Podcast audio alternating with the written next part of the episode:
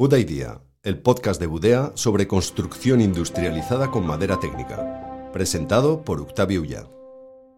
Muy buenos días y bienvenidos a un nuevo podcast de Good Idea, el podcast de Gudea.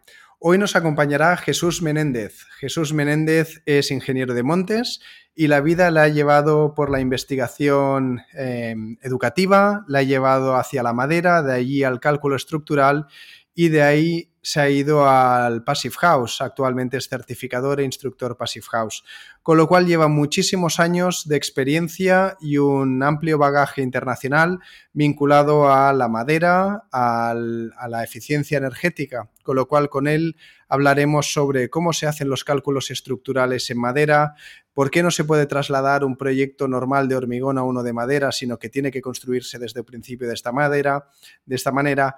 Hablaremos de sistemas constructivos y dentro de Passive House hablaremos de por qué puede ser una buena inversión y no es un lujo, si se puede hacer rehabilitación pensando en Passive House y en eficiencia energética y también para finalizar hablaremos un poquito de otros sistemas de trabajar diferentes a los que conocemos de promotor, eh, proyectista y constructor, sino sistemas de design and build que él ha visto funcionar en, en otros países. Os dejamos con la entrevista. Hasta ahora. Muy buenos días. Como hemos dicho en la introducción, hoy estamos con Jesús Menéndez, alguien muy cercano al proyecto de Gudea y al que os queremos presentar. Hola Jesús, ¿cómo estás? Hola, buenos días. Muy bien. Aquí y también tenemos con nosotros a nuestro cofundador, Pablo Saiz. Muy buenas, ¿cómo estás? Hola, pues nada, encantado de estar aquí de nuevo con Jesús, que siempre, la verdad, que se aprende un montón a nivel de estructuras, cálculos y demás. Sí, porque tenemos la suerte de que Jesús, aparte de saber mucho, sabe explicar muy bien, con lo cual vamos a intentar eh, sacarle todo el partido posible durante este podcast, que como sabéis intentamos que dure media horita, y donde iremos repasando un poquito eh, todos sus, aprendizajes y su experiencia.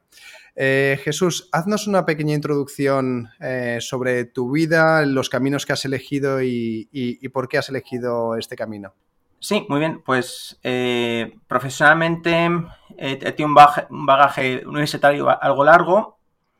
estudié ingeniería agraria con una especialización en industrias lo cual me sirvió para adentrarme más en el mundo de eh, la madera. Hice la ingeniería superior de ingeniería de montes. De ahí, em, profesionalmente estuve unos, unos, años trabajando como consultor de, estructuras para una empresa importante de encofrados en, España. De ahí también, debido al apalancamiento que había en el, conocimiento de estructuras, eh, hice un máster de ingeniería civil con una especialización muy fuerte en estructuras de madera en Edimburgo y en Nueva Zelanda.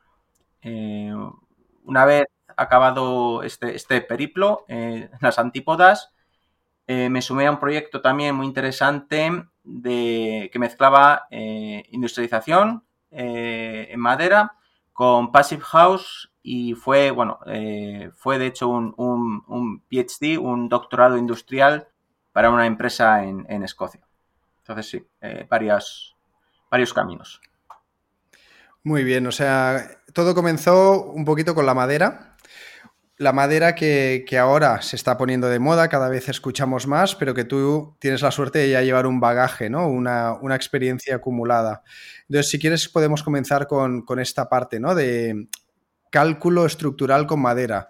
¿Cómo, cómo lo hacéis? ¿Cómo os podéis asegurar de que un edificio en madera eh, tenga la, resistencia y la durabilidad que, se espera de un edificio? Sí, como cualquier otro material, existen unas bases de cálculo. En España utilizamos el documento básico de seguridad estructural en madera, que es un reflejo casi casi idéntico de lo que marca el Eurocódigo 5, que es un Eurocódigo eh, global europeo que nació eh, bueno, a finales de la década de los 90 y que en España, incluso a fecha de hoy, no tenemos un anejo nacional y nos servimos, por así decirlo, de las recomendaciones generales.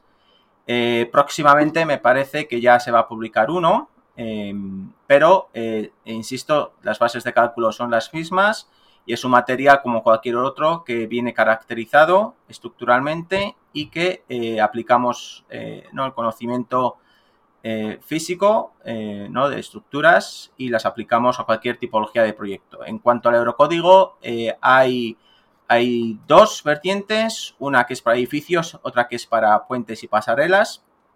Y asimismo, los métodos de cálculo son para estados límites últimos, estados límites de servicio y también un apunte aparte, la seguridad estructural en, contra, bueno, en caso de fuego, comprobación a fuego.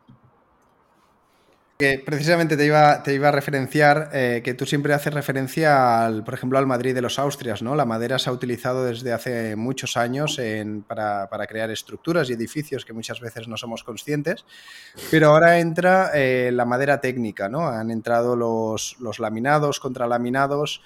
¿Qué, ha, ¿Qué, ha, cambiado aquí, tanto a nivel de cálculo de posibilidades? ¿Qué, nuevos horizontes nos abre la madera técnica?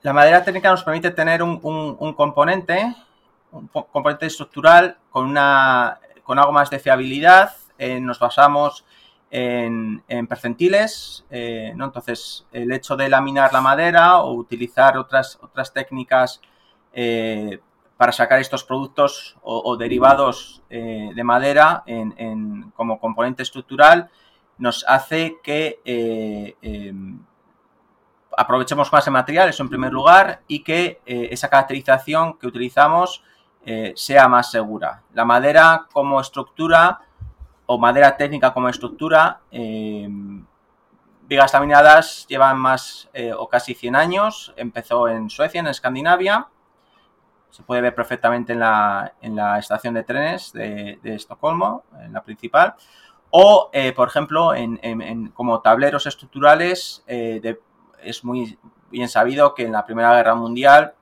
eh, ¿no? Em, aeronaves empezaron a utilizar eh, ¿no? contrachapado. Entonces, contrachapado sobre todo en, lo que es en la, cuenca del río Fraser, en, la zona de Vancouver, en la zona eh, alta de Estados Unidos. ¿Pablo? sí. No, yo lo, con el tema este del cálculo estructural siempre, o, las estructuras en madera, siempre está eh, la cuestión de la fiabilidad, ¿no? Eh, y la fiabilidad te da mucho el conocimiento. Quizás yo pienso que una de las barreras que puede dar a la penetración de eh, la estructura de madera en edificación en España es más que nada un desconocimiento sobre el material y una falta de fiabilidad, ¿no? Entonces ahora que mencionabas tú el, el caso de los aviones, ¿no? Eh, por ejemplo, el, mosquito de, de Havilland, ¿no? El, este eh, caza bombardero de la Segunda Guerra Mundial, el fuselaje estaba hecho de madera contrachapada, ¿no? Entonces, un, y, era un artefacto que corría, que volaba unos 300, 400 kilómetros por hora, ¿no? Eh, si se da fiabilidad para hacer una cosa que vuela, pensemos que para hacer una cosa estable como una estructura de madera, ahí ya nos daría una cierta confianza, ¿no? Pero tú que has visto y has calculado, y has vivido, y has ejecutado tantos edificios en, madera, ¿cómo ha sido tu viaje este eh, desde el primer acercamiento a una estructura de madera y pensar, uff, no sé cómo va a aguantar, a lo que hay, conoces ahora como material estructural? te, y en comparación a otros materiales también como hormigón y acero. ¿Cómo, ¿Cómo, lo has vivido esto? ¿Qué fiabilidad te da a ti el material? Sí, eh, a ver, la fiabilidad de las estructuras eh, no es tanto como el cálculo en sí o la, ¿no? el, dimensionar, el obtener secciones. Em, es un tema más de detalle, es un tema más de eh, utilización eh, una utilización más oportuna de un material bajo unas condiciones. Y hay que tener cuidado a la hora de establecer esos detalles, sobre todo em, a nivel de conexiones y a nivel de que, este material, el enemigo siempre va a ser la humedad o el agua, eh, evitar que haya eh, una retención de humedad o que eh, esa humedad, si se llega a producir, no se seque. En cuanto a material en sí, la fiabilidad es del, bueno, del 99,9%, hablamos siempre de, un, el 100% no, ningún material lo tiene. Eh, la madera técnica está muy normalizada ya hoy en día, se hacen muchos ensayos, ensayos de laminación eh, o de laminación o de, encolados, por ejemplo. Eh, caracterización también por, por métodos acústicos del material sin tener que destruirlo. Y lo que es la fiabilidad de las estructuras, también de decir desde mi perspectiva que suelen ser estructuras bastante resilientes y robustas donde si falla eh, realmente avisa, ¿no? Eh, porque eso es, eh, eso es una de las ventajas que puede tener una estructura de madera que rompe de una o, intentar que rompa de una, de una manera más dúctil y menos frágil, es decir, que, que te vaya avisando, ¿no? Si hay algún problema para obviamente desalojar ese edificio. O sea, la madera es fiable, pero, pero es distinta, ¿no? Es decir, algo que hablamos muchas veces es, no puedes coger un proyecto diseñado para, el hormigón y quererlo trasladar tal cual a madera.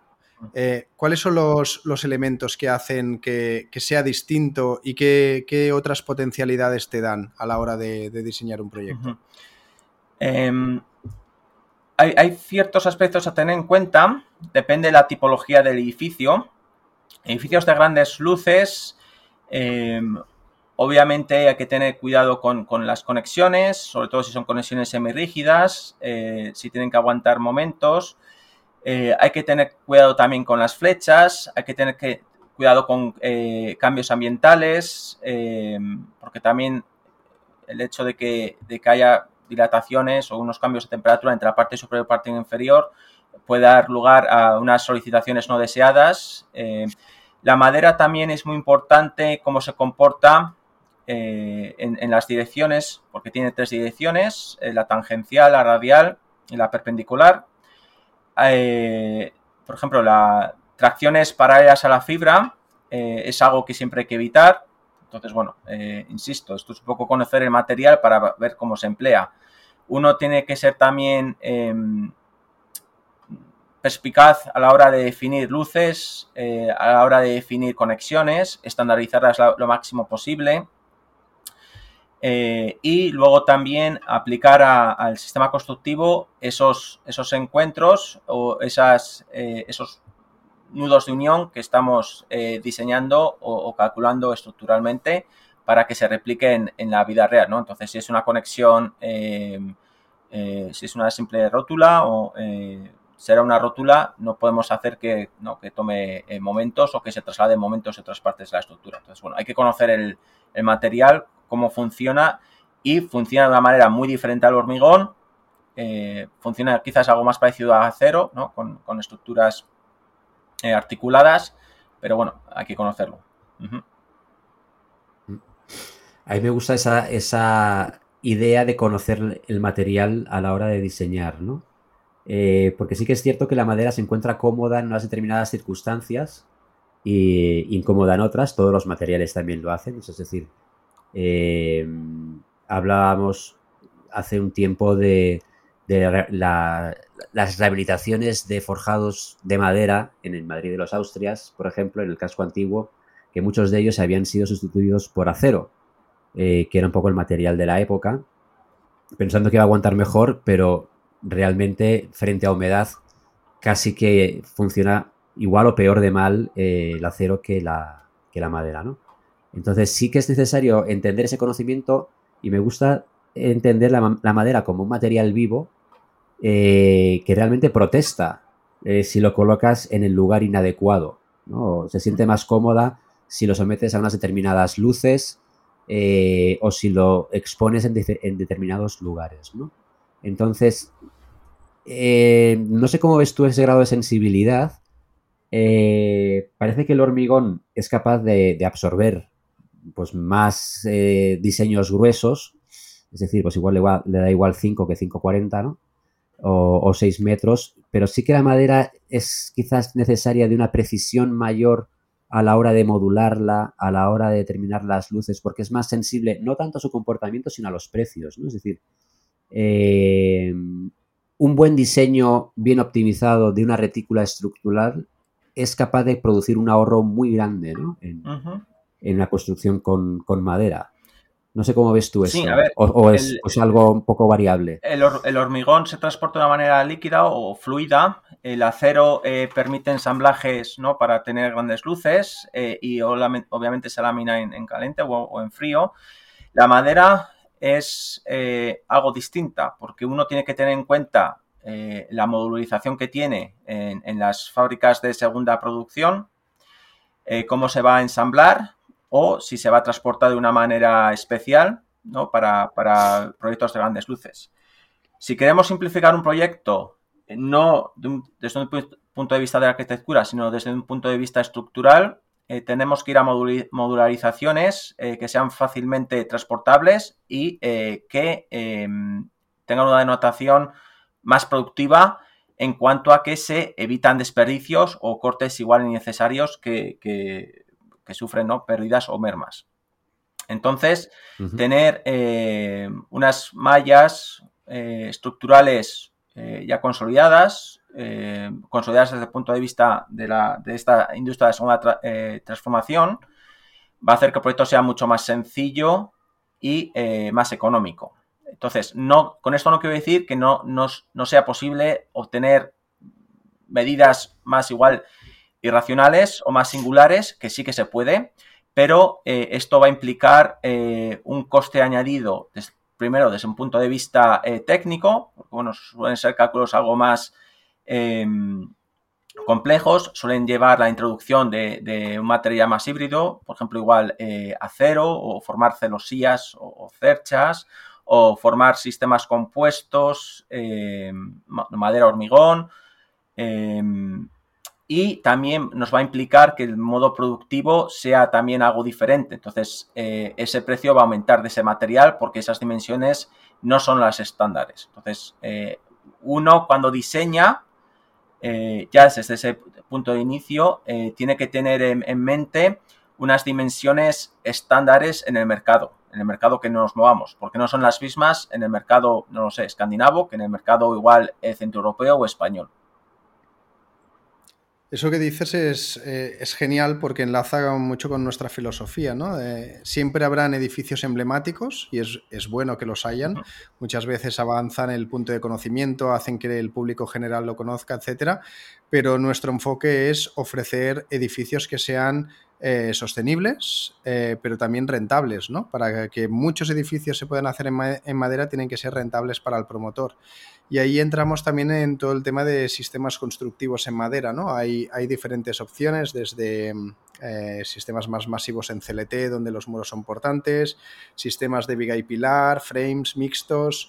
Em, ¿Cuál es tu recomendación? ¿Hay un sistema mejor? ¿De cada proyecto eh, puede tener una solución distinta? ¿Hacia dónde apuntas tus soluciones? Eh, cada proyecto se tiene que estudiar de una manera independiente y no hay, no hay un, santo grial o, una regla universal que diga esto va a funcionar para todo. No, porque depende de muchas cosas. Desde el punto de vista estético, primero, el CLT se puede dejar visto eh, y también tendría cierta resistencia a fuego. Entonces es un material que puede encajar en ciertos proyectos, igual en forjados vistos o muros que sean vistos. El entramado ligero nos puede ahorrar más espacio, eh, puede acomodar eh, parte de, de, aislamiento en su propia estructura. Más sistemas como Brestapel o madera maciza, madera laminada también puede ser un, otro elemento. Eh, sistemas compuestos, como he dicho antes, forjados eh, madera en viguería con hormigón o eh, sistemas ya también em, compuestos o donde el perfil o esa, esa sección deja ese rectangular y son sistemas como doble test, por ejemplo, en lo que se conoce en la ingeniería civil eh, sí, eh, pueden ser, estamos, podemos hablar de, vigas eh, curvas para cubiertas curvas o bueno, el sistema perfecto no, no, existe. Sí que es cierto que debido a la compresión que puede sufrir la madera en altura, no es muy conveniente poner madera perpendicular por, la, por, compresión que puede, que puede dar ¿no? lugar y por esa deformación que va a hacer que cada piso sea encoja. Entonces, bueno, sistemas más en altura suelen ser preferenciables o ya con cuatro o cinco alturas eh, iría sistemas eh, bien en CLT o sistemas híbridos, ¿no? De eh, post and beam eh, con núcleos rigidizadores.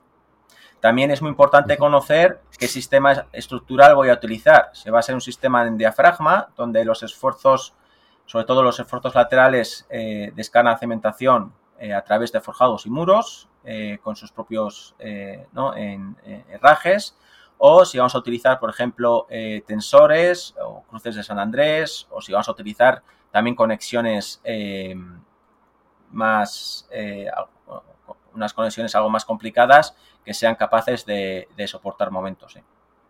Pero como insisto, cada sistema estructural puede ser válido en una condición o en otra. Sí, eso totalmente de acuerdo, ¿no? También teniendo en cuenta la, variedad de proyectos que hay desde un pabellón polideportivo hasta una eh, vivienda unifamiliar, ¿no? Eh, si, nos acerca, si nos quedamos en el, ámbito un poco de la vivienda colectiva y vivienda colectiva en altura, ¿no? Para ir acotando un poco, una de las cosas que a nosotros nos obsesionan es la creación de un determinado estándar, ¿no? Eh, que permita también hacer las cosas con cierta variedad. Y así como en el siglo XIX-XX, ¿no? finales XIX-XX, se estableció ya el estándar de hormigón de, una estructura reticular de pilares y forjados con, la, con escaleras, ¿no?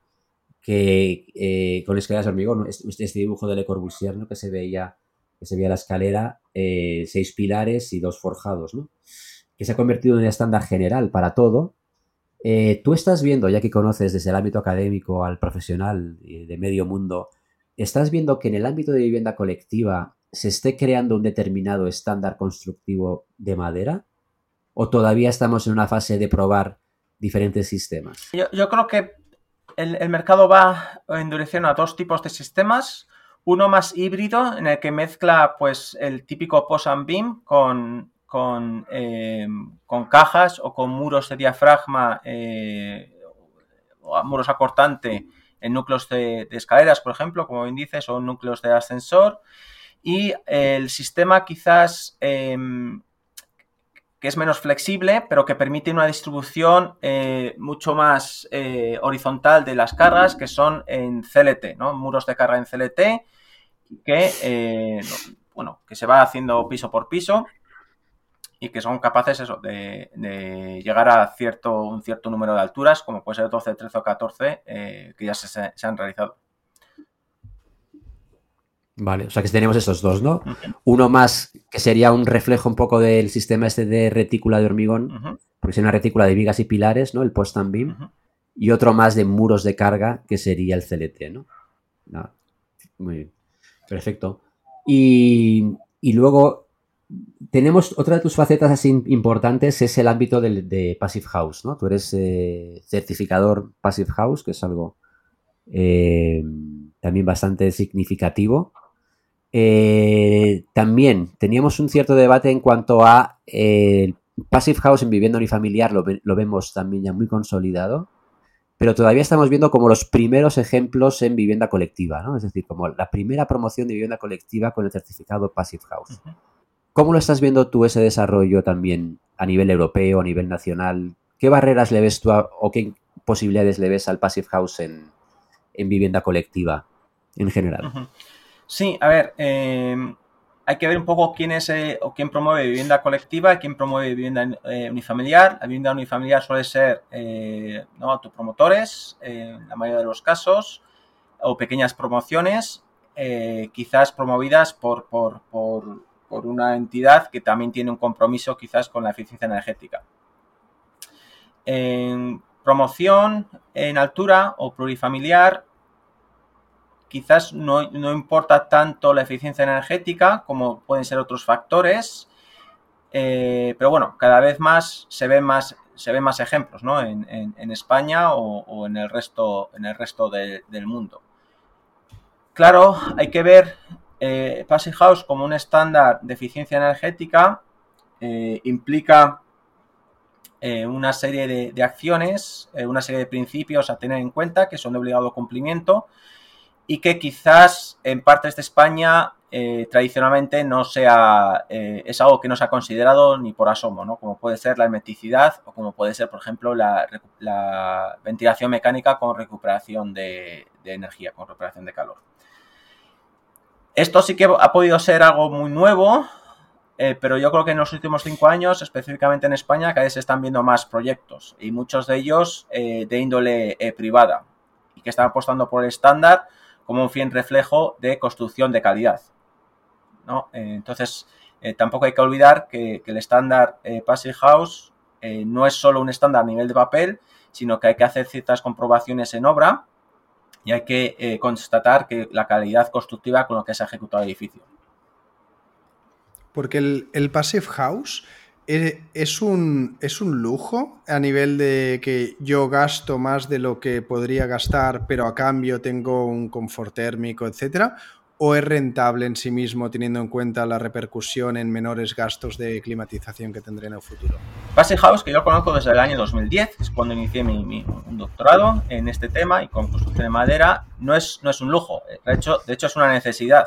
Eh, tenemos una necesidad porque la única forma que tenemos eh, para poder ahorrar emisiones de CO2 y a nivel privado eh, ahorrar en la factura energética, el primer punto es actuar sobre el envolvente y eh, ser eficientes. Entonces, em, em, sí que es cierto que puede costar algo más, eh, sí que es cierto que ha habido un coste de, tecnología que yo creo que ya se ha absorbido y sí que es cierto que cada vez hay más, eh, más apoyo de una industria secundaria, ¿no? una industria, por ejemplo, de carpinterías, una industria de, sistemas de ventilación, una industria que ofrece cintas, láminas, no soluciones para tener hermeticidad, que está ya muy consolidada y que está ayudando a que eh, estos proyectos eh, se puedan realizar también con unos costes muy moderados, unos costes adicionales muy moderados.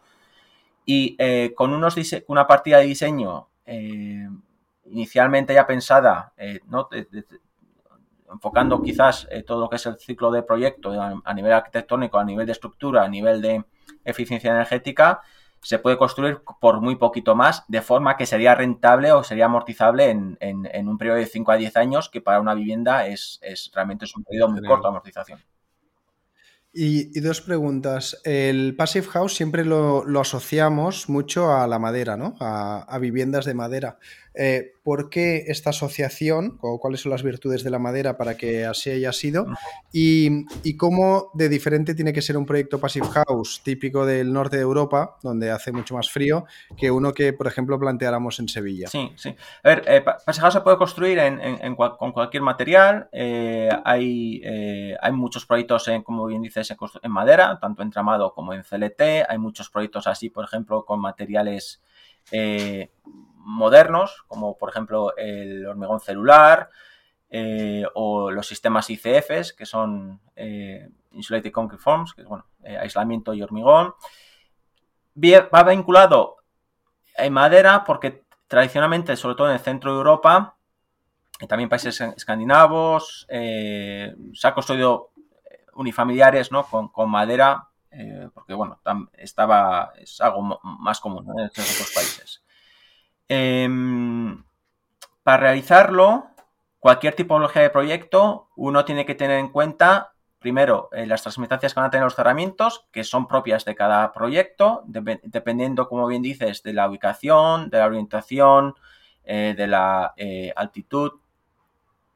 pero también lo más importante es ver cómo se va a poner todo junto, ¿no? cómo se va a conformar ese sistema y tener una gran apreciación por esos detalles, de manera que eh, evitemos que se produzcan eh, eh, puentes térmicos o, puntos conflictivos donde puede poner en compromiso tanto la eficiencia de ese proyecto como la higiene, ¿no? porque puede, no en Sevilla, pero si es, hablamos de un proyecto, yo que sé, en, el Pirineo o en el sistema central, si no se tienen en cuenta esos parámetros, puede provocar problemas de salud a los no los ocupantes, porque se desarrolle em, patógenos, mohos o, esporas, ¿no? Provenientes también de esos mohos o de levaduras. Entonces, eso. Por condensaciones, ¿no? Sí, por condensaciones, pero eso digo, ¿no? Que hay que estudiarlo bien en detalle. Eh, muchas veces hay que estudiar solo una, una o dos veces y replicar un detalle que ya se ha construido, ¿no? Y se ha hecho bien. Tampoco hay que inventar la,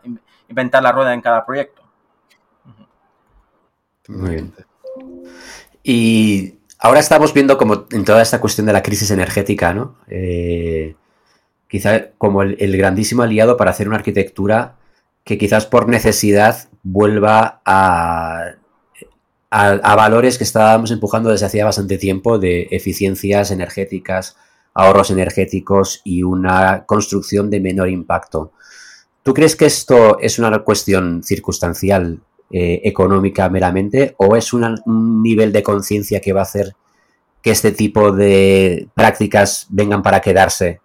O al revés, si de repente el precio de la gasolina baja de nuevo, volvamos a dilapidar la energía en la producción de materiales y en el consumo de las viviendas.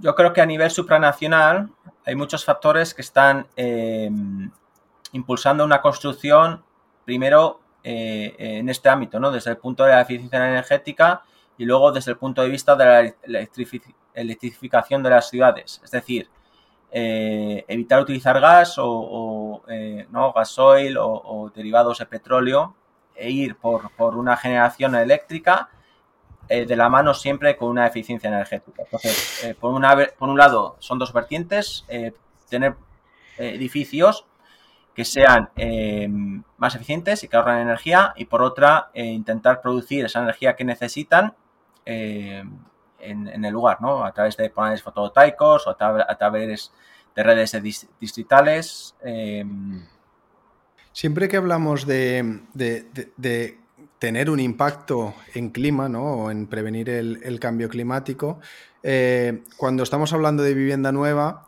hay el gran elefante en la sala, ¿no? que es la, rehabilitación, porque al final la vivienda nueva es una parte pequeña de, todo lo que ya hay construido. ¿Qué podemos hacer con todos esos edificios que hay en todas las ciudades, eh, que son muy, muy poco eficientes energéticamente? ¿Hasta qué nivel de profundidad tienes que hacer una rehabilitación? Eh, o cuál sería la mínima nivel de profundidad de la rehabilitación para mejorar muy sustancialmente su eficiencia energética o incluso hacer los passive house. Sí, en, rehabilitación uno tiene que ver primero en qué estado se encuentra ese inmueble, eh, porque estoy seguro o, casi seguro que habrá actuaciones que haya que llevar a cabo independientemente de si va a ser passive house o no. Es decir, se va a tener que cambiar las, las ventanas, igual se tiene que arreglar la cubierta, igual se quiere dar un lavado de fachada. Entonces, em, bajo mi punto de vista, debería haber planes directores, eh, bien por, por, barrios o por pequeñas comunidades, para llevar a cabo eh, rehabilitaciones em, quizás secuenciadas en el tiempo y un poco acorde una con las otras, también para, optimizar así los recursos que tenemos y realizar rehabilitaciones eh, en masa. De nada sirve rehabilitar una vivienda cuando tenemos bloques de edificios ¿no? de 8, 10, 12, 15 alturas, eh, que eh, igual costarían en proporción 10 eh, veces menos que no rehabilitar solo una vivienda unifamiliar, que sí, obviamente es el primer paso, pero quizás no sea lo más eficiente si tenemos una, visión algo más global, ¿no? más colectiva. Es difícil porque, claro, la propiedad será, será privada y habría que llevar, ¿no? Poner de acuerdo a, varios eh, coparticipantes, ¿no? Mismamente teniendo en cuenta una comunidad de propietarios, pues es difícil que todos se pongan de acuerdo. Pero yo creo que ese debería de ser el camino. Eh, ver qué actuaciones hay que realizar, eh, secuenciarlas y cuál y hasta qué punto, por ejemplo, se podía llegar para ser lo más eficiente posible. ¿Y qué sería ese mínimo que hay que hacer para aumentar mucho su eficiencia? ¿Qué, es lo que deberías hacerle a un edificio? Principalmente aislarlo, aislar las cubiertas, aislar las fachadas, eh, minimizar puentes térmicos, el cambio de carpinterías es importante, la introducción también una vez tenido eh, o, que, el, edificio sea eh, estanco, sea algo hermético, ¿no? al aire me refiero. Es, es, muy importante también introducir sistemas de recuperación de aire, Em, porque tienen una, triple función. Eh, la calidad del aire eh, interior eh, está, está, visto y estamos monitorizando constantemente que es bastante pobre. Por otro lado, sería la eficiencia energética. Eh, y luego también eh, liberar un poco la, independencia que tenemos eh, en estas, bueno, sobre todo en las, grandes urbes, en esto, todo el desarrollo que hubo ¿no? en España a partir del año de los 50, ¿no? los 60, con, con todos los polos de desarrollo y esa masificación de, muchas urbes em, que estaban gastando obviamente mucho gas o mucho, eh, no, mucho gasoil. Entonces, minimizar esa dependencia de esos combustibles fósiles eh, ¿no? a través de, por un lado, recuperación de aire y por otro lado, la introducción de, otro tipo de energías eh, más amigables, ¿no? como puede ser aerotermias o como puede ser eh, también la, introducción de paneles fotovoltaicos que alimenten eh, sistemas de energía directa. Oye Jesús, y a mí para ir acabando quizás también me gustaría tener una pregunta un poco más fuera de contexto, que es, eh, después de todos esos años de conocer a la madera, ¿qué es lo que más te ha gustado de todo este tiempo de relación con ella? mucha, a ver, mi vinculación con el campo es alta. Eh, uno de mis primeros trabajos fue en una empresa de contrachapados muy importante finlandesa que se llama UPM, Kummene, y me acuerdo, bueno, eh, ir caminando o seleccionando árboles, troncos, eh, no, para, el desenrollo. Entonces, bueno, un poco es, es, el olor del propio material y es esa nobleza. luego también, en particular, la madera, un trozo de madera, una pieza de madera, no viendo, por ejemplo, la cubierta donde está Octavi, pues eh, puedo ver, eh, no identificar, pues a través de los nudos, eh, puedo identificar qué ha ocurrido en ese periodo de tiempo, ¿no? Si, si ha habido alguna, alguna epidemia o si ha habido algún hongo o, por, si lo, por lo que sea, ¿no?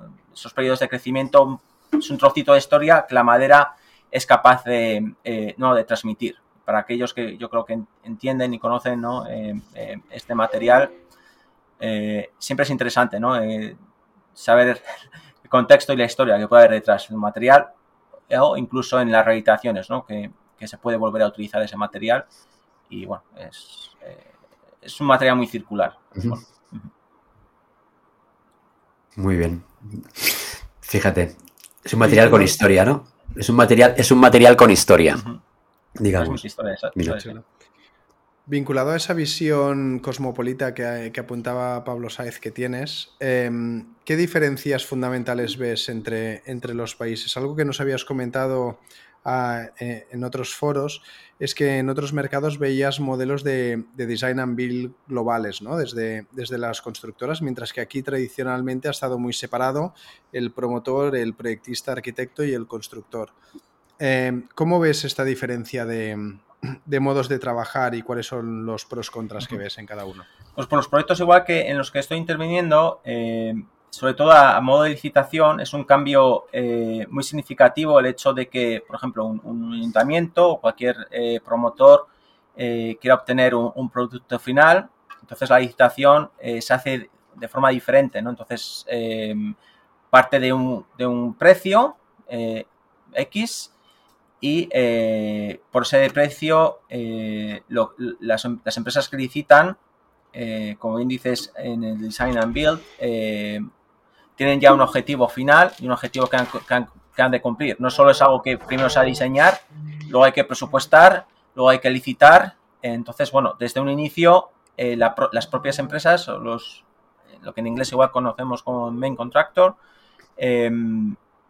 ya tiene en cuenta pues eh, eh, eh, esos equipos de trabajo que son muy versátiles y polivalentes. Entonces, bueno, em, yo creo que desde el punto de vista de inicial se parte de la construcción hacia atrás, ¿no? Hacia el diseño. Entonces, bueno, em, entiende también mucho más el tema de los costes y yo creo que suele haber menos desviaciones. Es, es em, diría que es un método de licitación, un método de, ¿no? de cómo abordar un proyecto eh, mucho más ágil. Mucho más ágil y directo.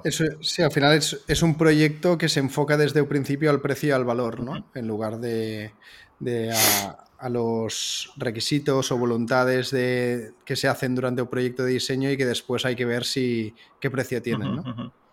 Sí. es, un, es, un, proyecto colaborativo. Ahora que se habla tanto de colaborativo, es un proyecto colaborativo a la antigua, quizás, pero es un proyecto donde quizás es más fácil alinear intereses eh, y aptitudes, ¿no? O sea, es diseñar sabiendo el sistema, eh, cuáles son sus restricciones y, cómo hacer un proyecto que sea capaz de alcanzar los retos de valor y coste que puede dar un promotor, ya sea público o privado, ¿no? A mí es lo que me parece quizás más interesante de este, de este sistema. Muy bien, pues para acabar, eh, si quieres decir algunas palabras para, para, aquel promotor o constructor que diga, me interesa esto, quiero empezar a, investigar para ver si algún proyecto futuro lo hago en madera o, Passive House, eh, ¿qué le dirías que, debe comenzar a mirar o a pensar? Sí, bueno, tanto si es en madera como si en Passive House están relacionados, pero bueno, son dos, conceptos diferentes. Eh, antes, antes, de nada, que son, dos conceptos con cierta seguridad. Eh, construcción en madera, insisto, yo, bueno, tengo ahora casi 20 años de experiencia, pero eh, ya se está empezando a ver proyectos ya de cierta envergadura, de cierta altura, cierta entidad y que son em, que entran en precio, vamos. Y en cuanto a Passive House, es un estándar ¿no? de eficiencia energética, también sobradamente contrastado, eh, que lleva ya, bueno, 31 años desde que nació el primer proyecto, eh, y que em, se puede ¿no? obtener un edificio con, unas prestaciones eh, energéticas tal y como se han diseñado, que eso es algo muy difícil de, de decir, ¿no? porque ni incluso los vehículos consumen eh, lo que el fabricante indica. Entonces, bueno, esto saberlo en un edificio eh, es, una, es, una, gran premisa y puede ser también un, gran argumento de venta en el contexto actual eh, con la crisis energética que tenemos ahora encima. Entonces, bueno, ser capaz o ser independiente de estos factores externos a uno y que no, no puede ser libres ¿no? de toda esta crisis energética con esas consecuencias que puede tener, yo creo que es un argumento muy grande para poder empezar a proyectar de esta manera. Y para, para todos aquellos que estén interesados en construcción en madera, eh, lo mismo, ¿no? En multitud de proyectos, eh, la seguridad que tiene la normalización actual, eh, los códigos estructurales, es muy alta. también hay empresas o entidades aseguradoras detrás que están promocionando eh, este tipo de construcción y también hay un factor muy importante que no hemos hablado y es el retorno de inversión y el coste de oportunidad, porque los proyectos en madera suelen tener unos, unos plazos muy, muy cortos de ejecución, pueden eh, a la vez eh, alternarse varias, ¿no? varias actividades en obra y hace que respecto a un proyecto tradicional en hormigón o incluso en acero, esos tiempos se acorten, por así decirlo, incluso la mitad. Entonces, bueno, el retorno eh, económico o el cash flow que puede tener un, promotor eh, construido de esta manera eh, puede ser alto. Sobre todo también para edificios de un uso igual terciario, ¿no? hoteles o, bueno, edificios para estudiantes, ¿no? Universitarios o geriátricos, por ejemplo.